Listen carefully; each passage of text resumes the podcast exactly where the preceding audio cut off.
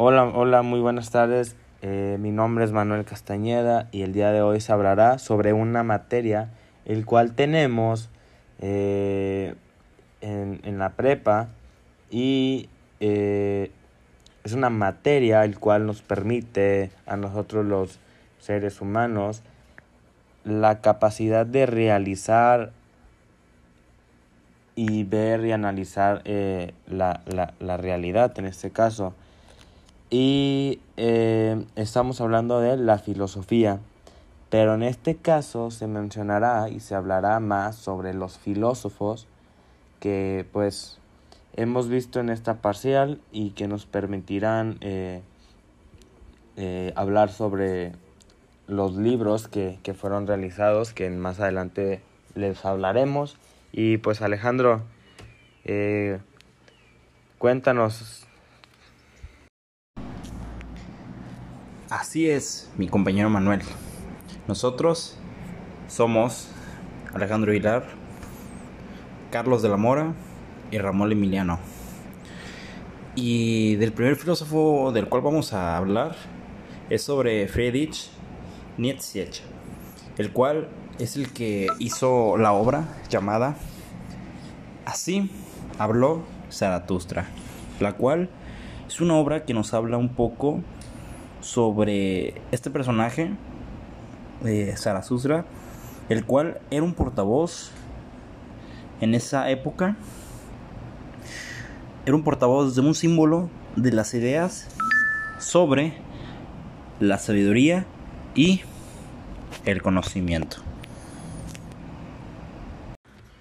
Y sí, eh, Carlos, ¿qué opinas respecto a, a este filósofo de, a, eh, y ese libro? ¿lo, ¿Lo, has leído alguna vez? Este, o supongo que lo leíste o qué. Cuéntame. Sí, Manuel, ya lo he leído y la verdad es que se me hace muy interesante cómo este autor fundamenta la negación de que el ser humano es un ser racional. Este, para él, por el contrario, es la irracionalidad su característica principal, vaya, y pues de ahí es que desprecia casi todos los filósofos que hay, porque él dice que la voluntad, la voluntad de poder, que hace referencia cuando Nietzsche critica pues el racionalismo, ¿no? Y pues ataca también sus consecuencias como en este caso la ciencia. Y pues no la idea del conocimiento en sí, pues, sino más bien aquello que representa como la debilidad. El mensaje de Nietzsche, plasmado en Así habló Zaratustra, contiene como ideas fundamentales el pensamiento del eterno retorno, la afirmación de la vida, la transvaluación de los valores, el superhombre y la voluntad de poder. Y estoy de acuerdo contigo, Ramón, porque si fuera una la palabra con la que tendríamos que etiquetar la, la filosofía de, de Nietzsche, eh, esta sería, entre otras posibilidades, la de demolición, eh, la figura de, de Nietzsche, junto con la precedente de Kierkegaard supone ser una reacción frente a la filosofía que se venía cultivando desde la, la modernidad.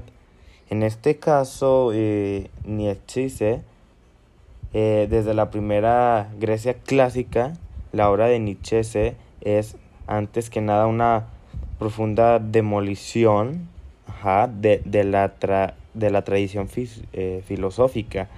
Entonces, muy importante eh, esto para él y es muy reconocida.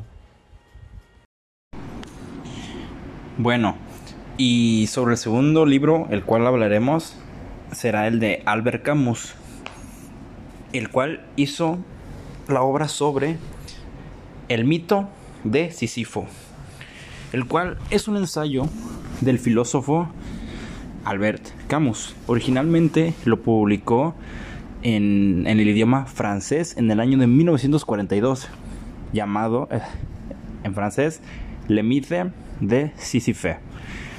El ensayo se abre con la siguiente cita de Píndaro, la cual es, el título del ensayo proviene de un atribulado personaje de la mitología griega.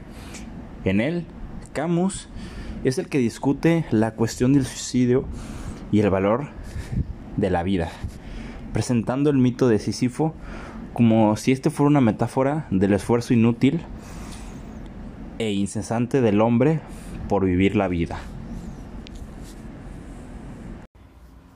En él, Camus discute la cuestión del suicidio y el valor de la vida, presentando el mito de Sísifo como metáfora del esfuerzo inútil e incesante del hombre moderno que consume su vida en fábricas y oficinas sórdidas y deshumanizadas. Camus desarrolla la idea del hombre absurdo o con una sensibilidad absurda. Y bueno, también hablando de, de este, de Albert, eh, si este mito es trágico, lo que es por su protagonista, tiene conciencia en que consistiría en efecto su castigo si a cada paso se le sostuviera eh, la esperanza de conseguir su propósito. El obrero actual trabaja durante todos los días de su vida en las mismas tareas y se destino no en menos absurdo. Una frase de, de esto es, los dioses habían condenado a Sísifo a rodar sin cesar una roca hasta la cima de una montaña, desde donde la piedra volvía a caer por su propio peso. Habían pensado con algún fundamento que no hay castigo más terrible que el trabajo inútil y sin esperanza. Eh, y bueno, otra cosa pues es que no hay destino que no se venza con el desprecio. Y era muy inteligente y consciente a la realidad esto.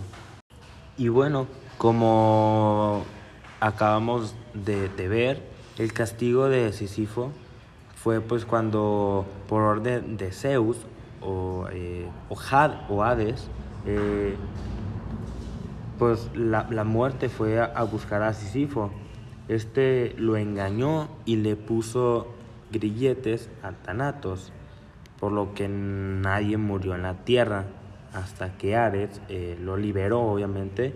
Entonces, como castigo, este se puso a Sísifo bajo a custodia en el inframundo.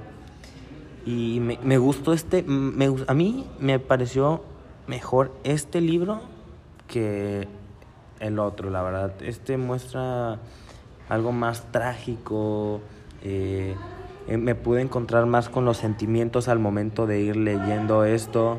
Entonces, pues me gustó a mí. ¿Y tú qué dices, Carlitos de la Mora?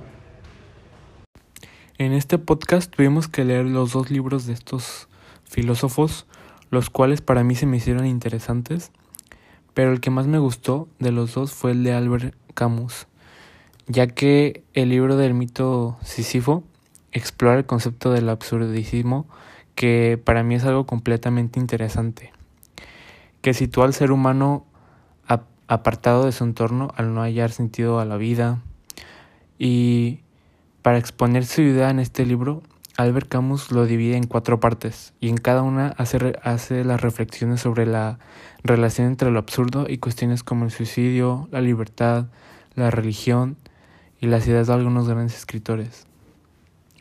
Como una frase que menciona mucho en su libro, no hay más que una pregunta filosófica verdaderamente seria, el suicidio. Y pues tras esta consideración inicial, Camus desentraña la relación entre lo absurdo y suicidio de forma magistral, lúcido, conciso, rotundo, y describe la geografía del paisaje de lo absurdo y de algunos de sus moradores, como el actor el Don Juan, Iván Karamazov, y el más noble de todos, Sísifo. Un libro que marcó profundamente mi vida y mis ideas para el resto de mi vida. Este libro es este libro que no solo te atrapa, sino que te obliga a leer y releer varias veces. Sencillamente fundamental.